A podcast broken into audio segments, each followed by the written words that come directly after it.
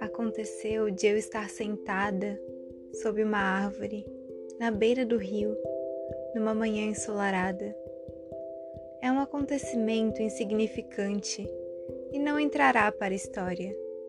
Não é caso de batalhas e pactos, cujas causas se pesquisam, nem de tiranicídios dignos de memória. E entretanto, estou à beira do rio, e é um fato. E já que estou aqui, devo ter vindo de algum lugar. E antes disso, devo ter aparecido em muitos outros, exatamente como os conquistadores de terras antes de subirem a bordo.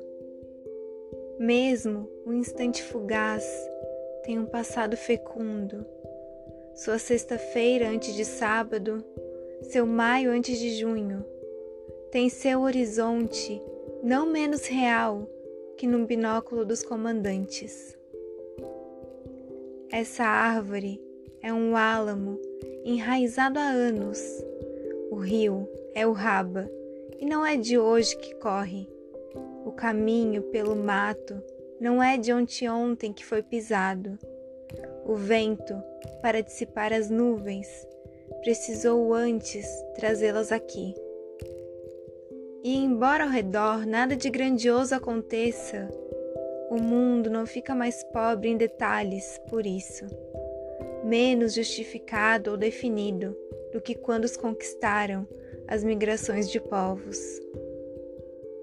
O silêncio não acompanha só as conspirações secretas, nem o cortejo de causas, só as coroações.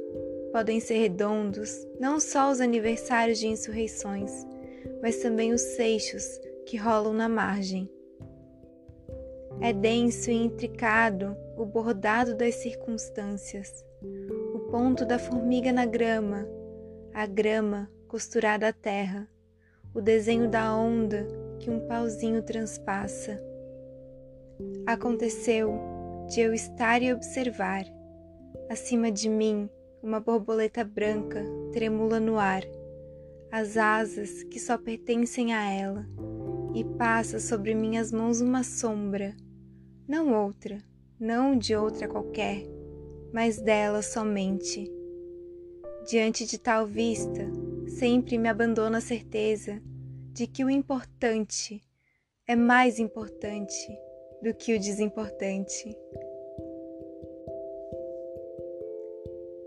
Pode ser sem título.